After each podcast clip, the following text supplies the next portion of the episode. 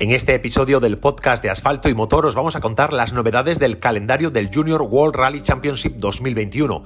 La FIA celebra los 20 años de esta competición del Mundial de Rallys Junior, desarrollando un programa de cinco pruebas disputadas en asfalto y tierra que comenzará en abril en Croacia y tendrá su final en España en octubre. El calendario del Junior World Rally Championship es una nueva oportunidad para los jóvenes talentos que aspiran a dar el salto al Campeonato Mundial de Rallys. Entre los ganadores de las pasadas ediciones figuran los nombres de Sebastián Loeb, Sebastián Ogier o Elfin Evans, y sin olvidarnos de los españoles Dani Solá, Dani Sordo, Nils Solans y su hermano Jan Solans. No hay que olvidar que el premio al que optan los participantes es un Ford Fiesta Rally 2 para participar en la siguiente temporada del World Rally Championship 3, tal como Tom Christensen, ganador de 2020, va a realizar esta temporada. Tras un calendario reducido a cuatro eventos en 2020 por la pandemia de coronavirus, la FIA presentó un nuevo calendario del Junior World Rally Championship con cinco citas, de las cuales cuatro son inéditas. La temporada 2021 se compone de dos eventos sobre tierra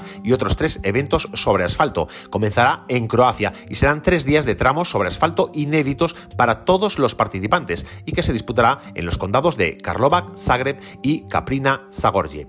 La segunda prueba se disputará en un ya conocido rally de Portugal del 20 al 23 de mayo, pero ser conocido no significa sencillo. Portugal se caracteriza por su composición de pistas de tierra realmente difíciles y muy técnicas. En tierra también se disputará la tercera ronda, concretamente en las pistas con crestas y saltos del rally de Estonia, los días 15 y 18 de junio. Dos meses más tarde, el calendario del Junior World Rally Championship se reactiva en los tramos de asfalto y Press en el Rally de Bélgica del 13 al 15 de agosto. El evento final se realizará en España del 14 al 17 de octubre con el Rally Rack Cataluña, que en esta edición se disputará exclusivamente sobre asfalto y no en el tradicional en la tradicional superficie mixta.